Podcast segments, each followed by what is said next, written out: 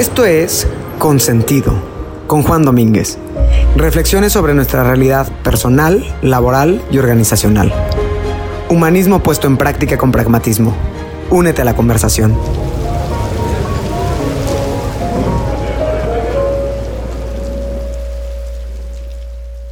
Hace unas semanas se molestó mucho la ingeniera porque le informaron que un grupo de personas no quiere regresar a la oficina, al lugar de trabajo. Entrega las cosas bien, pero cuando quiere. No concibe el fracaso, quieren ser directivos o directivas de un término no superior a cinco años. Se preguntó esta ingeniera con enojo por qué tiene que explicarle la razón por la cual hay jerarquías y por qué debe hacer reuniones para hacerles entender que las políticas aplican para todos, incluidos ellos. Ante el enojo increciendo de esta ingeniera, va su líder de capital humano y le da una explicación con una frase lapidaria. Ingeniera, es que usted debe entender es que son millennials. En la obra de George Orwell, Rebelión en la Granja o Animal Farm, los cerdos toman el control sobre la rebelión y determinan que si bien todos los animales son iguales, ellos son más iguales que los demás, dando a paso rápido a un modelo de elitocracia que destruye la causa misma de esa rebelión en la granja. La tradición judio-cristiana y la antropología han determinado el principio acuñado en el primer artículo de la Declaración Universal de Derechos Humanos. Todos los hombres son iguales, pero la sociología se ha encargado de mostrar lo contrario. Las diferencias entre las culturas, las razas, las etnias, las generaciones, entre muchas otras, hacen de cada ser humano uno único, de ninguna manera igual al otro. Entonces, sin perjuicio de ese principio de igualdad, en el descubrir académico de las últimas décadas, se ha escrito muchísimo sobre las generaciones y el trabajo.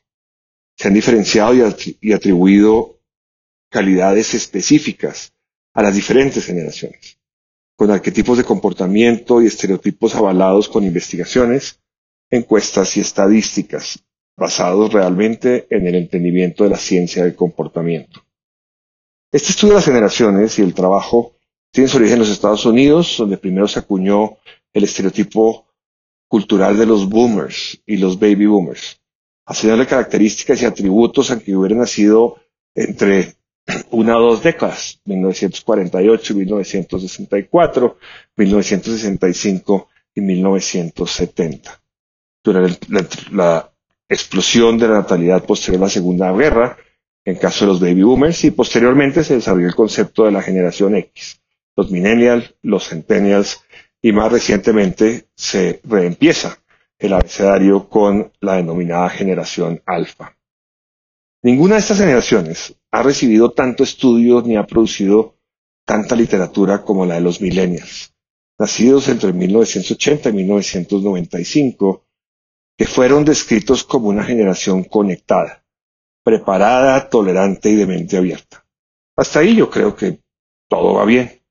La diferencia es que producto de este estereotipo recibieron el carácter de generación privilegiada, con merecimientos que llevaron a las empresas a prepararse para su llegada cosa que no había ocurrido antes.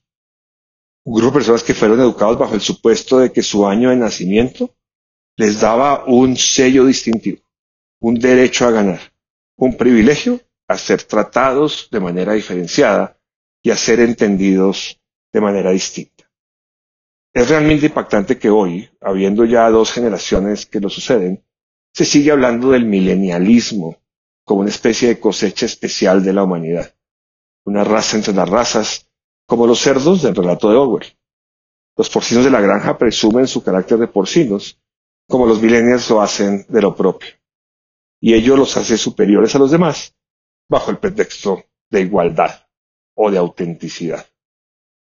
Y quiero aclarar, y eso es importante, que esto no es de ninguna manera una crítica a esa generación, que mucho nos has enseñado, sino más bien una profunda preocupación. En un mundo donde tratamos de propender por la igualdad y derribar las, las barreras de exclusión, otorgamos privilegios a unos simplemente porque nacieron en un momento importante del final del siglo pasado.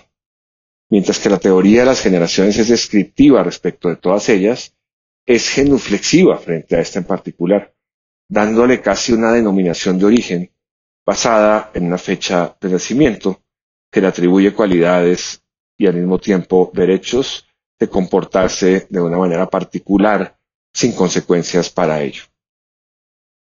Supondría uno que esto ocurriría con las generaciones posteriores, pero ahí se regresó a lo descriptivo, al estereotipo, al arquetipo de comportamiento, inclusive poniéndole a esas generaciones más deberes que otorgando privilegios. Hoy vivimos en todo lo contrario, una sociedad a la vez comoditizada, donde todo es muy parecido, pero individualizado al punto más, más delgado, más preciso, la nanoindividualización.